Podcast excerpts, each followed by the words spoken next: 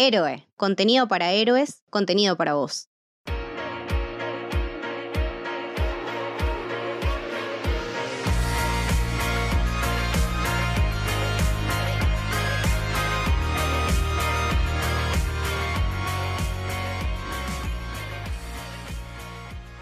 Bienvenidos y bienvenidas al Camino del Héroe. Mi nombre es Lucas y estoy con Mili. Buenas, ¿cómo va? Y hoy vamos a hablar de El prófugo y es un episodio muy especial porque tuvimos el placer de entrevistar a Natalia Meta, que es la directora de esta película, y salió una charla muy linda donde nos contó un montón de cosas sobre la producción de la película, sus influencias, eh, sobre el libro que, inspiró la película, y pasó algo muy gracioso que es que nosotros hablamos con, ella, creo que fue el, jueves a la mañana. Y el mismo día a la tarde eh, se anunció que eh, El prófugo iba a ser la película que va a representar a nuestro país, Argentina, en los premios Oscar. Eh, recordemos que cada país envía siempre una sola película para los Oscar. Y El prófugo fue la elegida de este año, así que un poquito que le trajimos suerte, ¿no? Sí, para mí sí. I want to believe. Eh, así que bueno, vamos a contar un poco de, qué va la película sin spoilers. Después vamos a pasar, como siempre, a una parte con spoilers. Eh, más que nada para el tema de las interpretaciones. Y eh, al final les anexamos en este mismo episodio la entrevista completa, la cual también pueden ver con video en el canal de YouTube de Héroe Producciones en donde también tienen eh, otra entrevista que hicimos el año pasado a Rob Savage, el director de Host, que creo que también le trajimos suerte porque le fue muy bien. Le fue muy bien. y le está yendo cada vez mejor. Sí, sí, sí, sí. Así que, nada, hablemos un poquito de El Prófugo. Pasó por el Festival de Berlín, ¿no? Sí, es más, creo que ahí fue la primera vez que, se proyectó, o sea, se presentó en el Festival de Berlín. Y también esto de recordar que fue una de las tantas películas que se vio atrasada el estreno por la pandemia, pensada para el año pasado, y bueno, el año pasado no, no hubo mundo, y se atrasó, se atrasó, se atrasó, hasta que, bueno, llegó, por suerte, gracias, porque es, nada, para mí es excelente, me, me gustó mucho la fui a ver dos veces al cine, la disfruté un montón. Me parece que es una película que se disfruta muchísimo en el cine. Sí, definitivamente. ¿Es para ver en el cine? Es para ver en el cine. Ya vamos a hablar más en profundidad, pero eh, hay un tema con el sonido que es fundamental verla con un buen sonido. Sí, fundamental. Porque hay unas cosas de susurros, hay unas cosas muy sutiles, las voces. Si pueden ir a verla al cine, mejor, lo recomendamos. Y siempre decimos eso de que hay que verla en el cine, pero por distintas cuestiones. Esta realmente por el sonido se disfruta muchísimo más en un cine que en una tele, una computadora. Si tienen la posibilidad, eh, vayan el cine. Y también para bancar el cine nacional, ¿no? Que eh, la verdad que yo estoy súper orgulloso de esta película que sea argentina, porque la verdad que entra en lo mejor del año. O sea, de todas las películas que vienen el año, la verdad que entra entre, las mejores porque es, de las que más me dejó movilizado eh, y procesando. Yo salí del cine y, ¿viste cuando el cerebro... Te carbura, te carbura. te empieza a carburar a, mil revoluciones por minuto y empezás, a, interpretar y a, conectar cosas y a encontrar detalles. Y, me acuerdo que pasaban los días y, sobre todo charlando con vos y con la gente del Discord del Club del Héroe, le seguía encontrando cada vez más detalles, más simbolismos. La verdad que es una película que, te deja procesando, que, que te deja el cerebro craneando nada, excelente. Y, aparte tiene mucho eso de que es una de las preguntas, incluso cuando terminamos de hacerle la entrevista, ella nos preguntó a nosotros, a ustedes, ¿les causó más gracia o les dio más miedo? Porque es una película que integra tan bien la, comedia, el humor, los gags, con las escenas que te perturban, que dan miedo, hay escenas que, que dan miedo, de hecho, el inicio de, la película, porque ahí cuando recién empieza, que está Erika Rivas encerrada en el baño porque el pesado del novio no la deja de, molestar y no se ve nada, pero se empiezan a escuchar los golpes y es súper perturbante esa escena. Maneja una atmósfera muy oscura, muy perturbadora, es súper atmosférica, mucha tensión todos los momentos están muy bien construidos. La verdad que Natalia hizo un, trabajo de dirección alucinante. La verdad que me saco el sombrero porque me parece increíble. Y perdón, está al nivel de, esto que hablamos tanto de otras películas, como esta renovación en el terror, donde se, se ven un montón de géneros también que ahí confluyen. Y me parece que esta encaja perfecto en, eh, en, esa categoría, como esta nueva ola de, cine de terror que nos viene a ofrecer eh, cosas como decías vos, con simbolismos, con gags de comedia, con cosas complejas. Es un, tipo de terror donde lo importante no son los jumpscares, eh, ni el gore, o sea, no, es que no es una cosa sangrienta, sino que eh, el terror es mucho más psicológico y sutil y está dado a través de la atmósfera, a través de, de, de la creación de momentos de, de tensión. Eh, por eso a veces se habla de terror psicológico, pero es muy raro etiquetar esta, porque como decías vos, tiene, tiene humor eh, muy manejado, muy impuesto, tiene escenas eh, casi de fantasía, musicales, terror, suspenso, hasta romántica, o sea, tiene todo, tiene todo. Sí, sí. Bueno, de hecho no me acuerdo quién lo había puesto en el Discord, me parece que Diego que si no era Argentina fácilmente pasaba como una producción de A24. Totalmente, bueno, en Twitter hubo gente que estaba jodiendo con eso, con que hay como un universo cinematográfico de películas argentinas que totalmente podrían pasar como películas de A24. Esta, el... Historia del oculto. El Historia del oculto. Total. Un crimen común. Voy a seguir Totalmente. catalogando sí, ahí. Sí, sí. Eh, pero sí, y, lo que decías vos antes de, todo esto, de los simbolismos, que me di cuenta la, más que nada la segunda vez que la vi, esa continuidad y ese detalle en todas las cosas que, que maneja durante la película, como a Erika Rivas que la ves vestida casi siempre en toda la película de azul o celeste. Y, y no sé, tipo, el, bueno, esto es un poco de spoiler, pero el, cuando ella está en la playa con su novio y él se mata, se suicida, lo matan, eso queda ahí, que nadie lo, no, no, no lo sabemos y nunca lo vamos a saber. Muere ahogado tirándose en la pileta. Como que el color azul y el agua es, es algo como que está en toda la película. Cuando ella se despierta de la pesadilla estando en, la bañera de su casa, como que hay mucho de, que es transición. El agua siempre suele ser transición en el, en el cine, o la lluvia y demás. Y eso me, me, parece como que tomó todos los elementos y les da un significado como súper interesante. Sí, me hiciste acordar de, de, un plano que va del balcón de ella, baja, sube, muestra un bosque, y ahí es cuando se muestra, creo que el título de la película, me parece. Sí, sí, sí. Que creo que termina en el mar, ¿o no? Sí, sí, sí, sí, con el título después. Todo azul. Sí, no, eh, hermoso, hermoso. De hecho, fui a verla sin saber absolutamente nada de la película. Eh, sabía que estaba Erika Rivas por el póster. De hecho, el póster me intrigaba muchísimo. Porque no es de esos pósters que vemos ahora tan seguido. Y por favor, dejen de hacer esos pósters de mierda de caras sí. flotantes con Photoshop. Basta. Por favor, sean más creativos.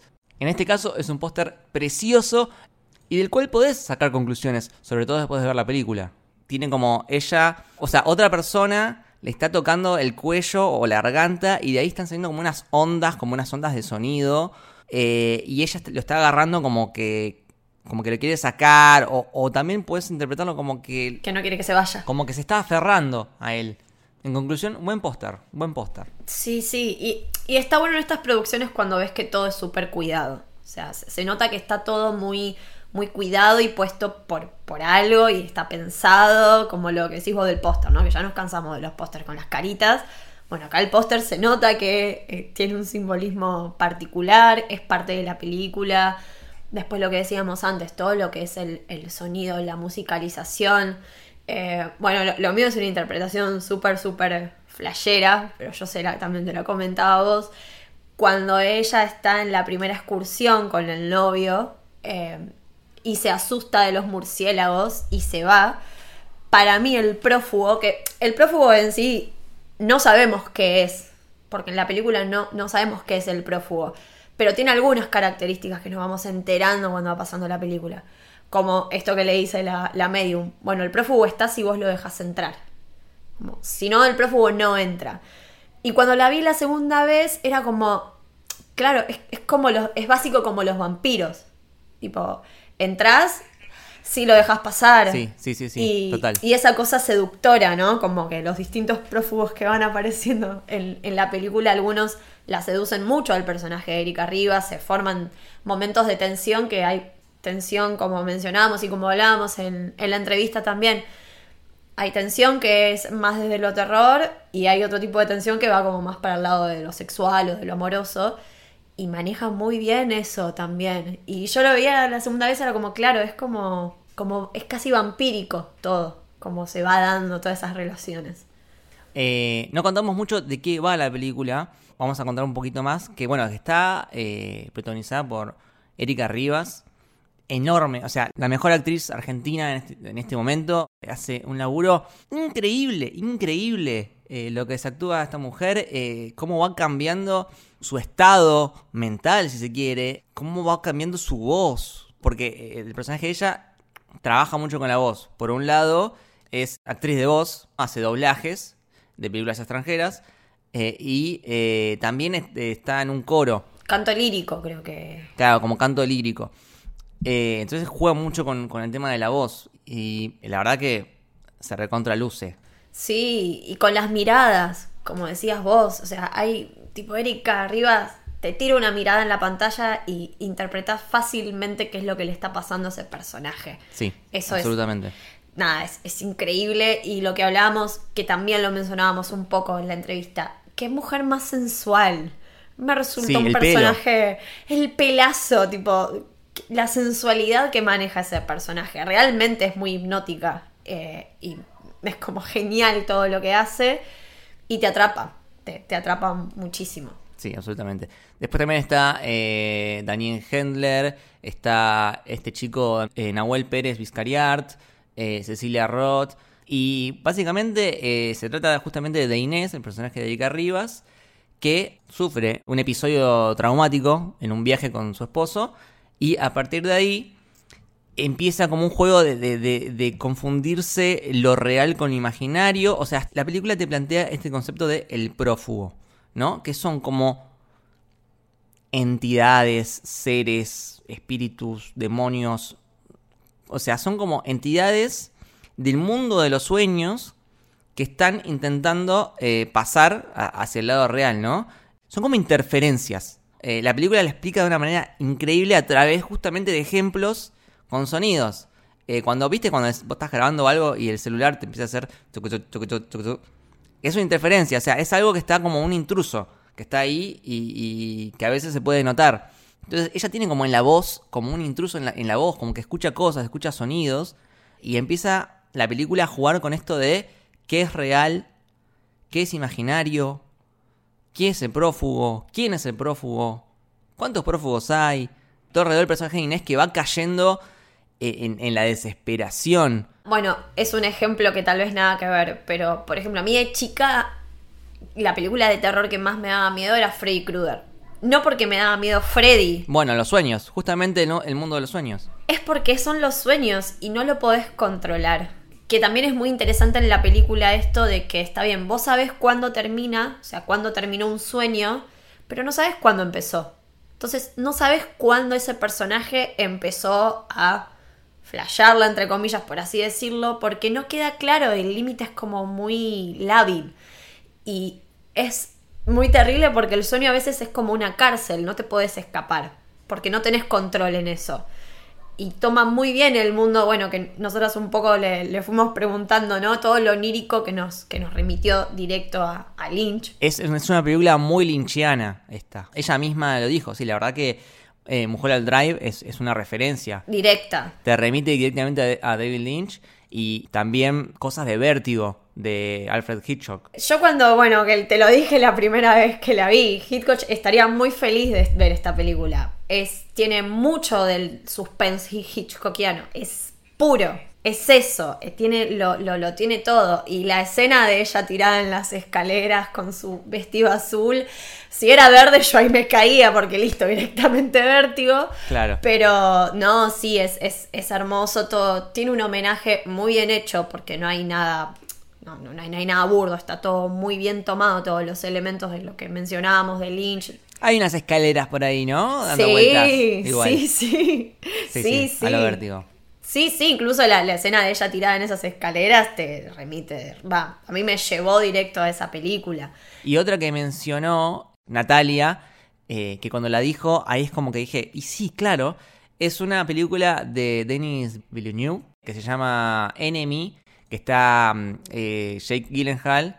Tiene como, no sé, o es un gemelo perdido, o es un clon, o es el mismo que tiene una personalidad eh, múltiple disociada, o es imaginario, no sé, no sabemos qué es, pero tiene un doble y, tipo se lo encuentra y tiene como otra vida y, y juega mucho con quién es cada uno, qué es lo real, qué es imaginario, tiene una escena muy onírica también al final. Realmente eh, es ese tipo de cine, es eso. Sí, sí, sí. Ah, no me acuerdo si mencionamos que también eh, El prófugo está basado en, en un libro, El mal menor. De Carlos Feeling. Sí, la verdad que es lindo de escuchar la entrevista porque la directora habla con mucho amor de ese libro. A mí, a Lucas particularmente, nos dio muchas ganas de, de ir al libro y leerlo. Se consigue, se consigue. Más por esto. Sí, y más por esto que nos mencionó como que el libro es más gore. Entonces como que dan más ganas de, de leerlo.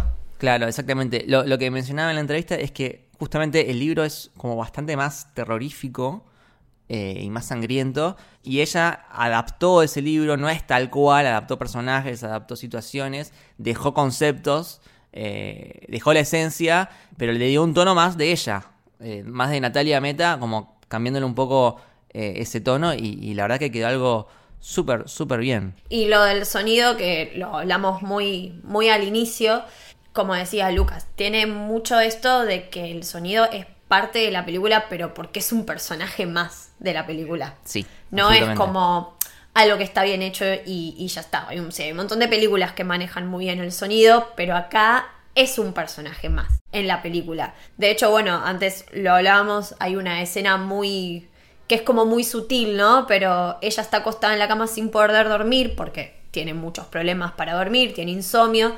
Y nada, me, me, gustó mucho eso de cuando ella está tirada en la cama y no se puede dormir y se escucha como un pi, como muy, muy sutil.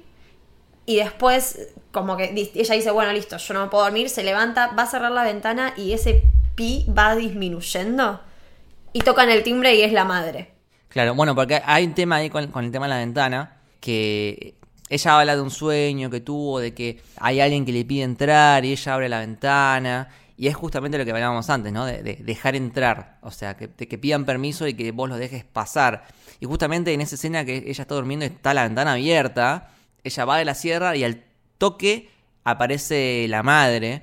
A la que le abre la puerta. A la que le abre la puerta, justamente. Y también hay otra escena, que también la mencionamos, que acá obviamente ya, ya estamos full spoilers en este, en este momento, eh, donde está con su marido, donde la situación ya como que llegó a un nivel bastante caldeado, ¿no? De discusión, eh, y ella está encerrada en el baño, y solo vemos adentro del baño. Al personaje de Daniel Hendler es como que lo escuchamos a través de la puerta. Y mm, ella escucha que alguien le susurra. No sabemos si... Yo pensé que era Daniel, pero ahora digo, entiendo que no, eh, déjame entrar. Porque Daniel eh, quería entrar eh, a, a, al baño. Entonces ella escucha que alguien le dice, déjame entrar. Pero era, el, o sea, entiendo que era el prófugo. Claro. Eh, y ahí hay una situación que todavía me pregunto qué pasó. Y es una de las cosas a interpretar la, que tiene la película, porque la película es ambigua en ese sentido. Hay como dos, tres interpretaciones distintas que puedes hacer, todas válidas. Eso es lo divertido. que empiezan a escucharse sonidos sonidos de, forcejeos desde de, de adentro del, del, baño, o sea, desde afuera de la habitación, vos estando en el baño empezás a escuchar ruidos raros, como que está peleando con alguien. Y el resultado es que termina y está, nada, eh, en el agua, o sea, se tiró, o lo tiraron, o no sé qué, del balcón, y no sabemos qué pasó. Entonces ahí es cuando empiezan a jugar las interpretaciones. Una es lo que dice en la película, que puede ser que el chabón se tiró, o sea, le agarró un episodio y se tiró, se suicidó. Sí, es más, aparte deslizan un poco como esto de si posiblemente tenía depresión, problemas con el alcohol, como que te dan ahí pistitas. Sí, sí, sí, sí totalmente. Pero uno también puede interpretar como... Porque yo sentí como ruidos medio demoníacos que salían. Y como que entró el prófugo y... y lo mató. Se lo llevó. Se lo llevó. Y, y- y también el, el por qué. O sea, porque en un momento yo empecé a pensar, ¿qué pasa si este prófugo la está defendiendo? Claro. Llegó una situación donde ella necesitaba ayuda y entró este prófugo para sacarle de encima a este tipo. Porque es pesado, la verdad. Claro, porque era un pesado. ¿O qué pasa que si el prófugo dijo a la mierda todo, aparezco y, y lo mato? Eh, no sabemos qué pasó ahí, pero puedes hacer tres interpretaciones diferentes. Sí, sí. Es excelente. Eh, y después está el tema de eh, los famosos tacos.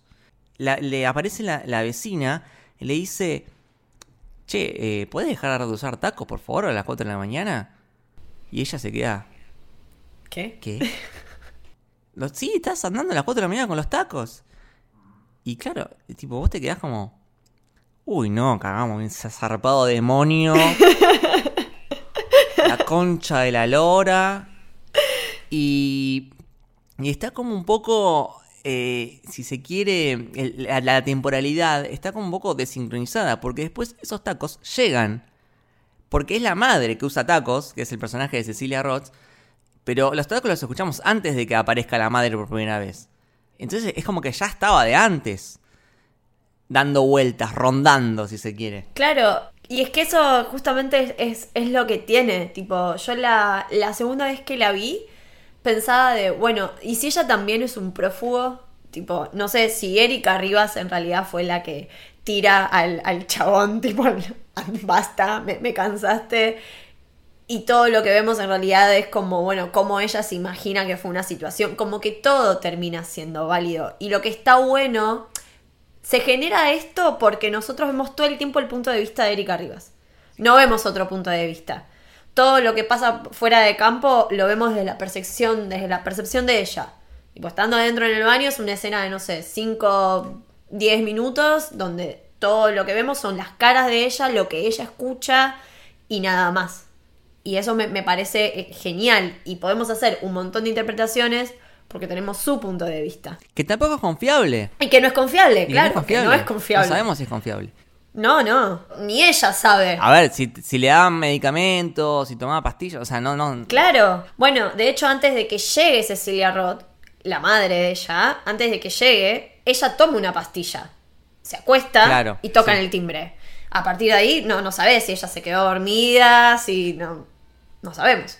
Sí, sí, y cada tanto hay escenas como también muy oníricas de, de, de una- de un tentáculo que le sube por, por la pierna en la cama mientras ella duerme, pero a la vez podés interpretarlo con que tiene que ver con la película que ella está doblando, que es una película japonesa de clase B. Sí, que si quieren saber qué son, van a tener que escuchar la entrevista, que ahí nos cuenta. Sí, que le preguntamos sobre esa película. Eh, tranquilamente podría haber sido un sueño eso. Simplemente ella estaba soñando con la película que eh, a a veces uno le pasa, que sueña cuando, cuando está trabajando en algo, después sueña con eso de lo que estuve trabajando todo el día. Eh, entonces por ahí es, es eso. Pero eh, algo que me encantó que le dijo que me causó mucha gracia, que es eh, apenas llega la madre, Inés eh, le dice, ¿Te, ¿te hiciste algo en la cara? Te tocaste la carita. La madre le dice, no, no, ¿qué decís? No me hice nada, no me toqué nada. Y queda como un- algo gracioso. Y después te podés poner a pensar de que tiene que ver con que si, si esa persona no era la madre, sino que era un prófugo, quizás e- era el personaje de Inés que no estaba reconociendo o que estaba sintiendo que había algo que no iba Claro. en esa persona. Entonces estaba como sospechosa de, de- de- de esa madre que, que quizás no era la madre. Porque ese es el tema. Personajes que, que aparecen y que en realidad no son quien dicen ser. Bueno, el personaje de Nahuel Pérez Vizcaray, Sí, Alberto creo que se llamaba. Alberto, pasa lo mismo. O sea, aparece y desaparece de formas como... Van Mañanas. Claro, la escena de la fiesta, que es una escena súper seductora, una muy bien escena, muy bien construida. Eh, al final, cuando se despiden, que ella va, se va a trabajar, él desaparece. Se hace humo. De la misma forma en, en que la madre desaparece cuando ya en el final ella está hablando con la madre por celular, entra al apartamento y está la madre. Está la madre, boludo. Ese, ¿Qué ese es por ahí el, el clímax de- de- del misterio, ¿no? Decís, ¿quién es esta? Y aparece la vecina. Y dudás de todo, porque dudás, dudás de la persona que estás viendo o, también podés dudar de la persona que está en el celular. Eh, no, no, no, no, no, no, no sabes lo que está pasando. No lo sabemos. Y ahí es cuando, de vuelta, nos metemos en el tema de las interpretaciones.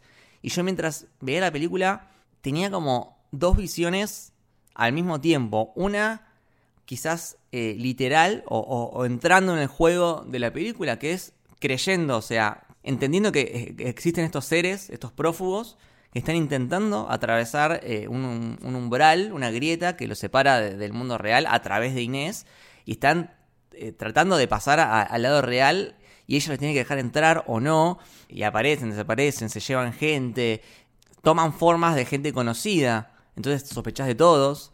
Entonces, puedes jugar a eso, puedes jugar a, a que estos prófugos existen, que son cosas reales eh, y cosas paranormales, si se quiere. Pero también puedes jugar con, con la idea de que Inés eh, tiene, no, no, no, no gusta usar la palabra locura, pero Un desequilibrio. tiene un desequilibrio, tiene una enfermedad mental que le está haciendo ver alucinaciones, que tiene personalidades disasociadas, que, que está tratando de, de canalizar un trauma de ella, ya sea de, de la niñez o lo que le pasó en su viaje de vacaciones, lo que sea, que está tratando de, de proyectar eso a través de estos personajes que son el prófugo y que en realidad no existen y por eso aparecen y desaparecen todo el tiempo y por eso nadie más los puede ver aparte de ella. Claro. Pero el tema acá es las conexiones que hay de los prófugos con otros elementos de la vida real que no sean Inés. Eso es lo que hay que apuntar. ¿Por qué? Por ejemplo, hay un tipo que desaparece. Entonces, ¿qué pasó con ese? ¿Se fue a la mierda? ¿Se asustó y se fue de viaje? ¿Qué puede ser? ¿O, o lo chupó eh, estos seres y quedó del otro lado? O capaz eh, eso que pasó en realidad ella, o sea, eso que pasó que nosotros vemos, que ellos se acuestan y que después él desaparece, capaz en realidad eso nunca pasó y el chabón sí se fue de viaje y nunca estuvo ahí. Claro, no sabemos. Lo mismo que eh, en un momento creo que mm, el que sea el profesor de ella, eh, el director de- de- del, del coro, coro. eh, dice, me llamó tu, tu madre. Eh, Era así, ¿no? Sí, A Inés la llama el director sí. y le dice que la madre lo llamó porque estaba preocupado por, por ella. Y ahí empieza a discutir ella con la mamá. Claro, y después empieza Inés a discutir con la madre y le dice, che, ¿por qué hablaste de esto con mi profesor de coro? Y ella le dice, yo nunca hablé con ese tipo. Entonces todo el tiempo te, te deja en la duda de, de qué es real, qué es imaginario, existe el prófugo. Y lo mismo, ¿cuántos son? ¿Es, ¿Es uno que va tomando varias formas? Porque la película es el prófugo. O son varios, porque también puede ser tres, porque pueden ser el Alberto, la madre, y también está el marido que vuelve a aparecer también eh, en un momento Terrible. terrible, que es cuando está ella cantando encima. sí, sí. Nada, o sea, incluso creo que habla, habla el Alberto y la madre, tienen como una conversación en un momento, Tienen varias. casi de, de complicidad. Sí, sí, como si lo estuvieran tramando ellos Como esto si de fuese un, un- claro, un complot. un complot. Eh, entonces, son varios prófugos. Sí, sí. Bueno, yo te iba a decir eso. Para mí son varios prófugos porque aparecen eh, al mismo tiempo a veces también. Como Claro, que- y, sí. y la madre de, de- de- de Inés habla como... Habla de Alberto como, ay, qué encantador, como lo halaga un montón. Porque está Y eso hace intentando. ruido. Es que está intentando que Inés lo acepte. O sea, la madre está complotada, si se quiere, entre comillas, con Alberto. Entonces, cada vez que sale la conversación, siempre habla bien de Alberto. Ah, qué, li- qué lindo chico, qué, qué educado, qué buen mozo. Entonces, está como haciéndole la psicológica a Inés para acercarla a Alberto, ¿no? Sí, sí. Y de hecho lo que decías vos de las, de las interpretaciones, con el final pasa, el- pasa lo mismo. El final es excelente. Es alucinante, el final es una de las mejores cosas que tiene la película. Eh, pero la canción que empieza a cantar el coro, y que canta también Erika, es la misma canción que se escucha cuando ella está al inicio de la película con su primer novio de vacaciones en un karaoke. Que no es un karaoke, pero bueno, es ahí como... ¿Es la canción que él le canta? No, no es la canción que él le canta, es la que se escucha de fondo mientras ellos dos están hablando, que se escucha a una chica No me había dado cuenta de eso. cantándola muy mal encima. Como que la canta muy mal. No. Y cuando vos ves el final, claro, es- está preciosamente construido ese tema. Entonces todo se resignifica mucho. Pero bueno, es como decís vos, no sabes si, si es ese deseo de construir algo o... Bueno, es que, es que el deseo, o sea, creo que acá juegan dos cosas, los traumas del pasado y los deseos. El prófugo que está relacionado con, con el marido habla del pasado, de los traumas. Y el, el- el prófugo que está relacionado con el personaje de Alberto tiene que ver más con el deseo, con lo sexual, eh, no sé, de, de algo que necesitaba la vida de, de Inés, Hasta de libertad. de, de libertad. Y, y vos mencionaste el final que quiero detenerme con eso porque me pareció Increíble. excelente.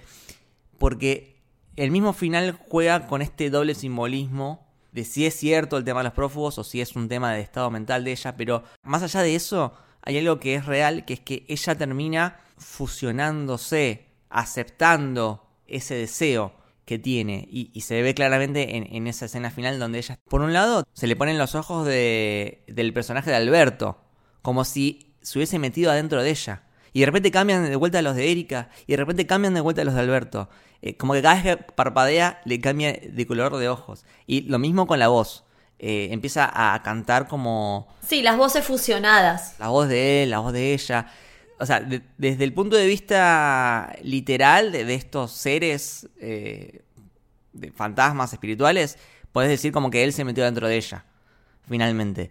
Y desde el punto de vista más eh, psicológico, podés decir como que ella aceptó su demonio, aceptó su deseo, aceptó su trauma, aceptó todo eso y lo internalizó y a partir de ahora ella se siente libre porque lo aceptó, básicamente. De hecho, está cantando en el coro con el pelo suelto. Ella está cantando totalmente libre.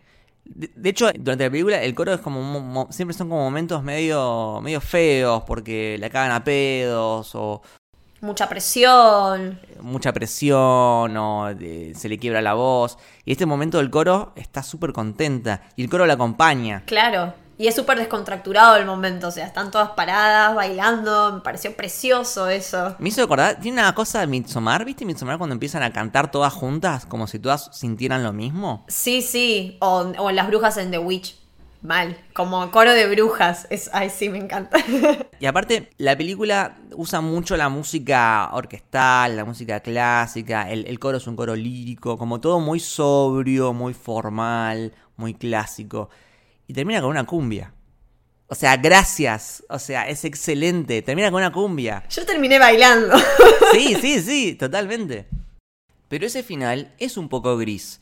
Porque, bueno, justamente nos comentaba Natalia sobre que ella cumple su deseo, pero ese deseo no sabemos si es algo bueno o algo malo. O sea, eso va más allá de la película. Y yo me quedé pensando porque es cierto que por un lado ella termina súper feliz, súper libre, y de hecho me hace acordar de nuevo a Midsommar, que es una película donde, spoilers, el personaje de Florence Pugh se la pasa sufriendo durante toda la película, y el único momento donde a ella se la ve feliz con una sonrisa de oreja a oreja es en el plano final. Pero también es porque se está prendiendo fuego su novio. Y acá es algo muy parecido, porque Inés está feliz, bailando, cantando.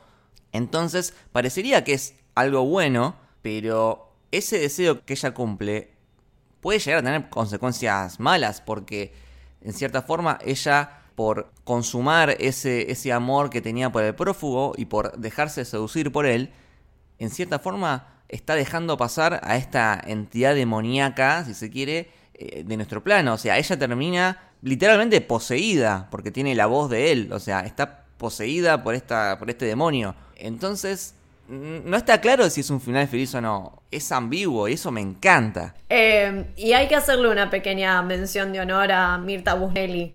El personaje de Mirta Musleni es excelente porque ella es la clásica medium que viene un poco a explicar, a dar explicaciones al, espectador de, de un poco qué, qué es lo que está pasando, ¿no? Cuáles son las reglas que tiene esto.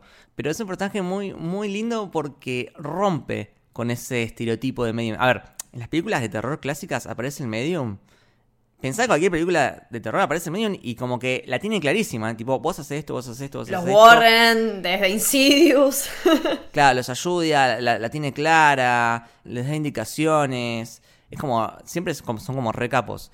Y acá, ante el- la más mínimo peligro, el personaje de Mirta Busnelli dice, ah, no, querida, arreglate sola. O sea, ¿qué me venís a romper las bolas a mí? Y aparte le dice, ay, no. Ay, no, te enamoraste del prófugo. No, no te lo puedo creer, te enamoraste del prófugo. Ya está, fuiste, Jodete. querida, ya está. Yo no te puedo ayudar, jodete. Arreglátela sola. Es excelente. Me encantó eso, porque era como que no me rompo las pelotas. O sea, ya, ya, ya te ayudé un poquito, no me pidas Yo te más. dije lo que tenías que hacer. Ahora, bueno, hacete cargo. Y eh, aparte, como decías vos, es un personaje súper icónico en la película y aparece re pocas veces. Tipo, no sé, tiene tres, cuatro escenas y es excelente. Y aparte es muy, eh, tiene un manejo del humor también muy gracioso. Una escena de esa que, que decís vos, están grabando las voces de, de un velorio. Y, Sí, está en un funeral. Están en un funeral. Se escuchan todas las voces atrás y ellas dialogando. No, no, está, es, es, es muy bueno. Es, realmente es excelente cómo maneja el humor y los momentos de tensión.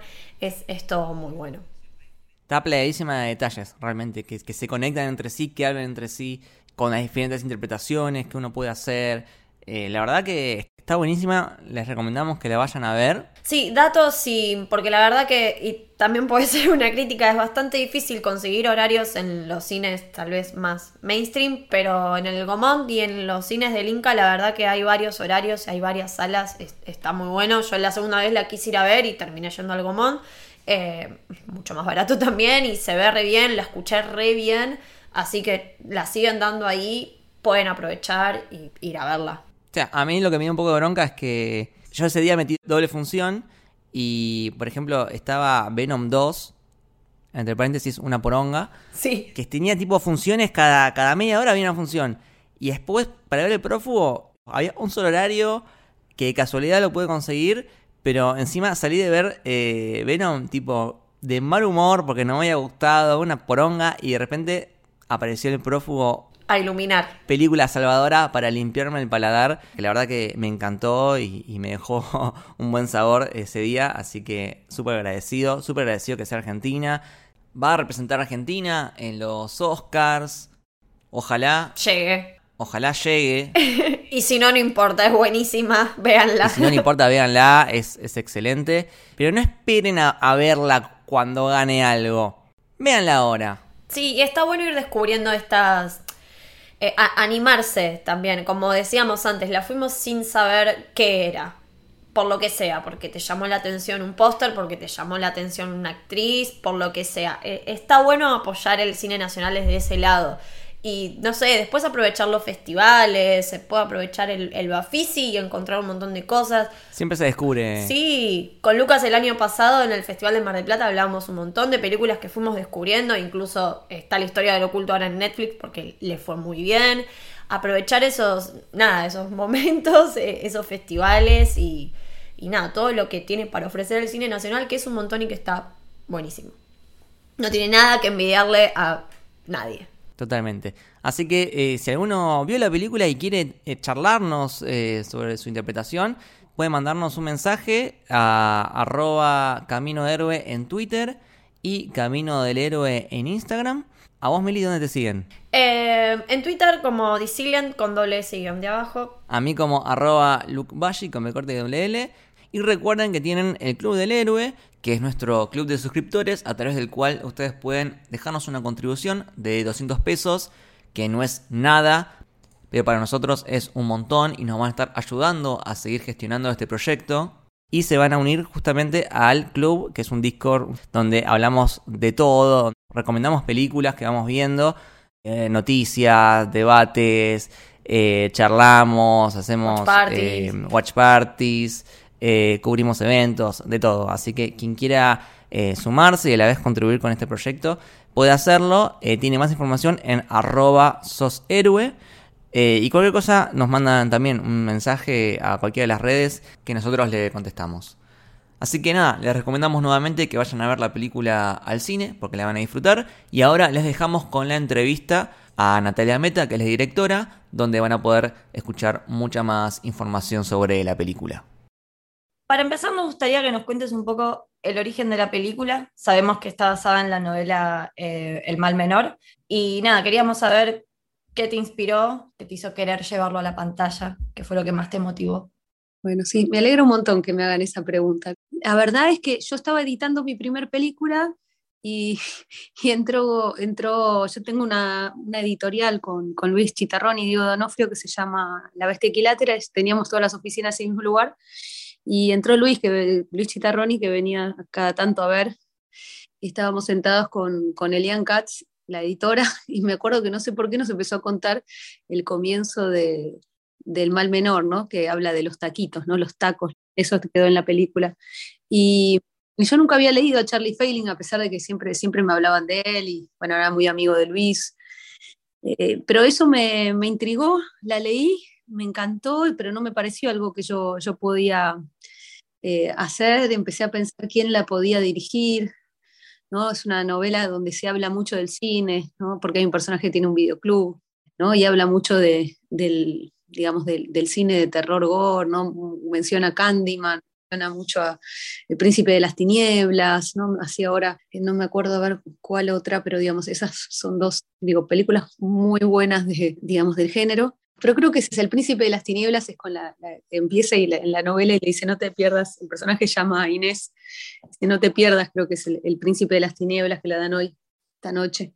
Y, entonces empecé a pensar en eso. Para mí, a mí me parece algo imposible, porque es una novela muy gorda, muy truculenta, con un final bueno, eh, fuerte. Eh, pero con el tiempo empecé a, llevarlo por otro lado y extraje un poco la idea de los prófugos, ¿no? Estos personajes quedaron, ¿no? Algunos con muchísimos, muchísimos cambios eh, y cambiaron las actividades que hacen, el, digamos, el, lugar donde ocurren las cosas, bueno, muchísimas cosas, pero mantuve la idea de, de, los prófugos, ¿no? Que son estos personajes que escapan del mundo de los sueños, ¿no? Esto es lo que propone la novela, ¿no? El, mundo o el espacio de los sueños como un lugar que, existe realmente, ¿no? Casi, eh, digamos, que tiene una, topología, que tiene, tiene un grado de realidad y, que está separado de nuestro, de nuestro mundo por una especie de, frontera, ¿no? Casi como si fuera un, tabique, ¿no? Que, que a veces tiene brechas, lo llaman en, la novela, grietas, ¿no? digamos, por donde a veces se cuelan los visitantes de los sueños, y a los que se quieren quedar acá y encarnarse los llama profugos. Entonces, esa fue un poco la idea que yo trabajé y, digamos que y la llevé a un terreno donde el terror se volvió, digamos, un poco más, bueno, lo que se llama psicológico. Yo no sé si usar esa palabra por ahí, no sé, pensaría en las películas que tienen más que ver con lo inquietante, ¿no? Claro. Bueno, y ya que estamos hablando de, esas películas, algunos climas que notamos en el, prófugo nos remitieron mucho al suspenso de Hitchcock y, todo lo onírico, con mucha vibra, por ejemplo, de, David Lynch, ¿no? Y justamente te quería preguntar eso, ¿qué, influencias tomaste para hacer esta película? Eh, sí, todas esas eh, con seguridad, ¿no? De, de Hitchcock vi mucho vértigo. Sí. Tiene puntos en común. Eh, de David Lynch, bueno, Mulholland Drive. Después está, me acuerdo, Lucrecia Martel me recomendó que viera Existence de Cronenberg. Me acuerdo también, vi mucho, ¿cómo se llama? El otro o el doble, la de Villeneuve, esa que Verónica Cura me la recomendó, me acuerdo cuando yo estaba haciendo la película. Enemy, Enemy creo que se llama, ¿no? Sí. Enemy, Enemy. Y después que así digo puntualmente películas, después, bueno, las, las películas obviamente que tienen referencias a los doblajes, ¿no? Eh, qué sé yo, todas las de Almodóvar, ¿no? Desde Mujer de Nervios, La Ley del Deseo, eh, después vi Berberian Sound Studio, eh, la de, ¿cómo se llama? Una que también me la recomendó, no me acuerdo quién, porque yo no la había visto. Ya me va a salir. Una que se llama no Blowout, sino que tiene un nombre parecido. ¿De, de Palma puede ser? Sí, sí, sí, la de Palma que nunca me sale. Blowout. Sí, creo que sí. Sí, sí. Eh, y, esas son así películas que puntualmente vi mucho. Después me acuerdo que empecé a ver cine de terror con Ángel Fareta, vi películas ¿no? del género de Biancani, ¿no? como Cat People, por ejemplo, que es la que más me gusta. Además, bueno, es una referencia de, constante por la obra de Puig. Eh, después el, tema de la temporalidad ¿no? en, el, en, el, terror, que a mí me encanta, ¿no? como todo se, tierra lenta y, esa certeza de que va a ocurrir algo. Eh, el juego con el tiempo, ahí vi mucho del exorcista y eso, ¿no? Digamos, después de ahí esas, esas películas son mucho más, más truculentas, pero, pero, pero estuve viéndolas por, por la temporalidad. Eso en cuanto más a las cuestiones puntuales de, de, de, género. Después, para mí, la influencia más grande es la de Leonardo Fabio, ¿no? Ojalá, igual nada, todos estos siempre cuando me preguntan influencia para mí es incómodo porque ojalá que todo eso me haya influenciado, ¿no? No, sí, se, se, se vio, se vio, se vio. Hay algo importante, ¿no? En, en, el tema de la influencia. Pero, pero Leonardo Fabio, ¿no? No solo por el dependiente y lo que él hizo con, con, con ese género, sino, sino en general, ¿no? Con, por el, el universo, lo no naturalista, lo, no, los, lo, sí. relación con el sueño, no sé, soñar, soñar también, y digo en general su obra, ¿no?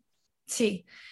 Nombraste Almodóvar y hay algo que se sintió mucho en la película que fue la sensualidad de Inés. Se hizo como un personaje muy seductor y muy hipnótico, pero sin sexualizarla de ninguna manera.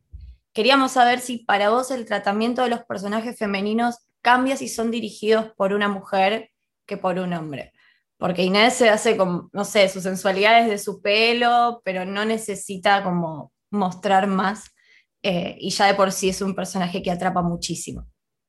A ver, bueno, nada, esa es una pregunta difícil en esta época. Porque, bueno, yo diría que uno podría hablar del universo femenino y del masculino y de, un universo, digamos, no binario también, pero digamos que no tiene que relacionarse específicamente con el género de la persona que, está haciendo la tarea, ¿no? o sea, parece que eso hay que eh, dejarlo bien claro. Ahora, después, yo podría decir que hay algo de, lo femenino que se relaciona con el misterio y la belleza, que es una forma de abordar la sensualidad más, no sé si usar la palabra sutileza, porque no sé si es eso, ¿no? Pero un poco por, por ahí uno podría decir por, por los efectos. Entonces, en ese sentido, creo que sí que hay algo de lo, de lo femenino que, sí, que es importante, ese elemento femenino, más allá de quién esté filmando. Y algo que me gusta mucho de Prófugo es que está tan bien pensada que tiene una, una dosis perfecta de eh, ambigüedad, ¿no? De modo que podés hacer, si querés, varias interpretaciones diferentes y que sean válidas, pero tampoco llega a ser una cosa abstracta de esas películas que no se entiende nada, ¿no? Entonces mi pregunta es si fue difícil llegar a, ese balance perfecto, si hubo un trabajo y un retrabajo o salió así de una. No, eso en ese sentido para mí estaba muy, muy pensado y de hecho en los momentos en que hay una frase que, que, recuerdo mucho cuando en una charla tuve con un amigo que me dijo, bueno, la, ambigüedad se puede, se puede manejar en, la narrativa, pero hay que clarificarla, ¿no? Digamos, o sea, cuando hay una ambigüedad tiene que estar muy bien claro para que no, no, se, no se convierta en una confusión. Eh, y para mí era muy importante esa ambigüedad en la película, porque es un poco más allá de que la película hable del deseo, del mundo femenino, y trate bastante la cuestión por ahí de, de, de la identidad, digamos, ¿no? De, eh, me parece que hay una, cuestión que es, yo podría decir, como previa a eso y, que tiene que ver con algo que uno podría llamar la disolución del sujeto, ¿no? En el sentido de en la actualidad, ¿no? O sea, quiero decir, a partir de esa puesta en cuestión del mundo exterior, ¿no? Que, que parece, qué sé yo, por ahí la filosofía moderna se preguntó muchísimo sobre si el mundo exterior era tal como lo percibíamos, pero eso entró al sujeto digamos, o sea, es como algo que se quería dejar afuera, ¿no? Como si uno siempre, bueno, lo que yo, yo veo en afuera, lo que, lo que miro por la ventana, eh, ¿no? Y entonces creo que eso eh, penetró de alguna manera en la, en la subjetividad. Uno puede decir para bien o para mal, ¿no? Destruyéndola o deconstruyéndola, pero más en el sentido de uno preguntándose por, por, por también por cuál es eh, la, naturaleza y las certezas que uno tiene respecto de eso. Así que eh, para mí es una cuestión clave y creo que es la cuestión clave de lo, de lo fantástico, ¿no? Que se pregunta todo el tiempo.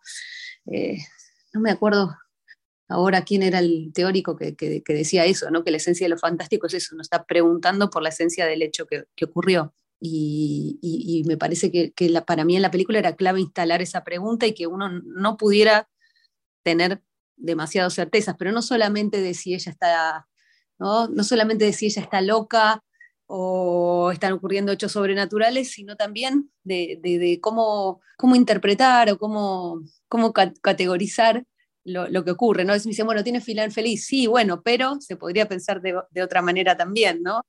Eh, en ese sentido, la película es, yo la pienso como una película que va de la oscuridad a la luz, ¿no? Porque, porque acompaña el deseo de la protagonista. Ahora que ese deseo se haga realidad, uno no, no sabe si eso, si eso se puede eh, eh, digamos, interpretar como necesariamente como un final feliz, ¿no? Bueno, afortunadamente estamos viendo cada vez más producciones donde se toca el tema de la salud mental, que creemos que es un tema bastante importante. En el prófugo se ve un poco, pero le quita solemnidad, o sea, se ven hasta con situaciones de humor. No sé, a mí ya me parecía gracioso que todo el mundo le ofrecía pastillas. Y era como, por favor, dejen de querer medicar a esta mujer si no son profesionales. Eh, recibieron algún tipo de asesoramiento sobre el tema o se dio así nada más? La verdad es que no, bueno, yo, yo eh, Erika hizo varios años de psicología, yo estudié, la verdad, bastante también, eh, no, ahora, bueno, ahora también, en estos últimos tiempos tuve, seguí leyendo, pero eh, así que no, en ese sentido estoy, tratando de pensar, sí hablé con, con, analistas sobre la película, eso sí, bastante, pero no, para mí es una cuestión que tiene más que ver con el espíritu de la época, ¿no? Donde todo se, soluciona con, pastillas y donde... Y después, bueno, también, ¿no? ese, esa especie de lugar común de la mujer en relación con la histeria, la histeria con el, fantaseo, ¿no? Digamos, ¿no? Eh, y después, bueno, ya también es un lugar común que alguien puede tener un hecho, a partir de un hecho traumático, digamos, puede generarle en la novela eso está bastante de, manifiesto, incluso en, la novela la protagonista tiene otros problemas, que yo me pareció que por la época en que estaba situado también correspondía más, ¿no? En la novela toma otro tipo de drogas, pueden tener algún, ¿no? digamos, qué sé yo, algún, algún efecto también o, potenciar algún, algún problema que esté teniendo. Y yo pensé que por el espíritu de la época tenían que ser, ser pastillas. Pero no, ahí yo, yo la verdad es que no, no hay ninguna aseveración sobre, sobre la salud mental, sino que es el, el, supuesto común ¿no? de, de cómo la explicación de la ciencia, pero no, no más que eso. No, no, no es algo que yo tome como, eh, digamos, me, parece que no, no, no correspondía que yo, yo, indagara, digamos, más allá de, de, de, ese, de esa cuestión que está instalada en la cultura. ¿no? Sí, y que está buenísimo dentro de la ambigüedad que mencionaba Lucas, como que todo el tiempo en la película entendemos por las caras de Inés qué es lo que le pasa y, lo que está pensando y, cómo está percibiendo las, situaciones. Eso nos parece como reinteresante. Este, y una cosa que también me gustó mucho de la película es todo el tratamiento del sonido, que creo que es fundamental para construir todos esos momentos que, mencionábamos, ¿no? ¿Y cómo fue eh, todo ese trabajo en sonido? por una parte trabajamos mucho con Guido Berenblum, hicimos mucho trabajo primero de referencias con cuestiones de, sonidos que provinieran de dobles voces, ¿no? Digamos, me acuerdo, me mostraba algunas cosas de unos monjes que podían hacer eso. Y bueno, buscamos mucho en ese sentido. Y después, bueno, en la película puntualmente trabajamos haciendo, como haciéndole a, los actores doblar las voces de otros actores y superponiendo esas cosas o trabajando con esas cosas. Eh, eso se ve, por ejemplo, bueno, en la escena de la zafata, en la escena de la madre al final. Eh, y después trabajamos con, sonidos que estaban un registro muy bajo. Eh, también fue algo bastante difícil. Después hicimos, bueno, los, ralentados, digamos que complejos, porque no era tan sencillo. Digo, a veces cuando lo haces automáticamente, eh, ¿no? con, cualquier palabra enseguida suena escalofriante, pero acá, bueno, hicimos unas, unas búsquedas ahí. Y después trabajamos mucho a nivel de la música, con, pensando en el órgano, digamos, como una, como, como una fuente de, lo inquietante, ¿no? En los sonidos de afinación del órgano, ¿no? Que son sonidos que para mí son perturbadores porque, bueno, están desafinados. Entonces, mucho de lo que parece simplemente música incidental estaba hecho con esos sonidos de afinación. Fuimos muchísimas veces al órgano del CCK con Luciano Asigotti, que hizo la música de la peli, y con, con Guido, a buscar esos, sonidos eh, muy específicos, fueron cuestiones claves. Después trabajamos mucho con Erika para que algo que quizás no es tan notorio, pero que para mí era muy importante, como a ella en ciertos momentos la voz la, tiene una voz menos aguda, eso también lo trabajamos bastante. Bueno, y después trabajamos obviamente con Erika, con una coach por el tema del, del neutro, con Lourdes Cetrángulo, trabajamos con Marina Biasotti para que ella eh, cantara. Y bueno, y una parte muy difícil, eh, o sea, cantara con el coro. Ella se entrenó y cantó con el coral femenino de San Justo, digamos, iba a las, practicar con el coro, a las prácticas. Eh, y, y, después, bueno, la parte final fue una parte compleja porque teníamos que encontrar una manera de tener esa especie de, de voz a dúo entre Erika y Nahuel, y para mí era muy importante eso, es una cuestión, digamos, que tiene que ver más con el, con, con el fuera de campo, uno podría decir de alguna manera del cine, que es, bueno, que fueran sus, sus propias voces, ¿no? Era un punto muy clave en la peli, ¿no? Eh, ¿Te cruzaste con algún prófugo alguna vez? no, no, la verdad que no. no. Yo en ese sentido soy, la verdad es que a partir del trabajo fue, fue genial porque conocí mucha gente que toma con absoluta naturalidad todos los hechos que, que, se cuentan en la película, ¿no? Digamos que tuvo experiencias de ese tipo, ¿no? Yo en ese sentido soy bastante racional y no, no me los cruzo en las novelas. Y una, una duda que nos está carcomiendo la cabeza. El personaje Inés está doblando una película japonesa, ¿no? Eh, ¿Esa película es real o la grabaron para la película? Eso lo hizo Gaspar Joyer, hizo los, la, las partes de las, de las películas japonesas. Eh, queríamos usar una película original, pero era complejo. Después yo quería hacer una película como argentina, pero me pareció que también iba, digamos, iba a perder un poco de, de, de misterio porque eh, era, era, más, era más difícil plantearlo inmediatamente como algo que, que generara una cierta extrañeza. Así que bueno, mucho discutir, me acuerdo con, con los productores y todo, nos decidimos porque fueran películas japonesas y lo que hicimos básicamente, salvo la primera escena, eh, el resto son más bien cuestiones tomadas de la misma novela, ¿no? Por ejemplo, la, de la novela El mal menor, ¿no? Por ejemplo, cuando le sube una especie de víbora por la pierna, eso está en la novela, le pasa a Nancy. Eh, cuando vuelan sobre la ciudad, digamos, el que leyó la novela probablemente se, se identifique. Genial. ¿Y futuros proyectos? ¿Alguna otra novela que te gustaría adaptar? ¿Alguna idea que tenés en la cabeza que te gustaría llevar en algún momento? adaptar, nada, hay una novela, una novela que me encanta que es Los fantasmas de, César Aira, que a veces pienso en adaptar. Eh, pero no sé, no estoy en próximos proyectos, no sé, una cosa más como una especie de thriller político sobre una, una diputada del Congreso Nacional y una taquígrafa que, digamos, en medio de una lucha política quedan como cruzadas por una, por una acusación de tinte sexual. Eh, así que bueno, ese es el. Tengo varios proyectos, pero te diría que ese es el, el, el, que veo como más, más cercano. Bueno, Natalia, muchísimas gracias por esta charla. No, gracias a ustedes. Muy agradecidos porque hayas hecho esta maravillosa película que nos encantó. La fuimos a ver varias veces al cine. La fuimos a ver varias veces, sí. Es una película para verla en el cine. Eh, y qué orgullo que sea una película argentina, ¿no? Eh, la verdad que felicitaciones. Me alegro un montón. Ah, les agradezco mucho. Qué bueno que, qué bueno que les gustó. ¿Y qué les dio? ¿Más miedo o más, más gracia? Eh, a mí me dio miedo, o sea, a mí me dejó procesando un montón, ¿eh? Yo no sé si miedo, pero me perturbó. Me generó eso que decíamos de, de, la, de lo que te perturba de las películas de Hitchcock. Nada, eso de esas cosas de vértigo, como media perturbante. Como que me dejó inquietada. Bueno, gracias por la nota. Un beso grande. Gracias, Natalia. Un beso, gracias.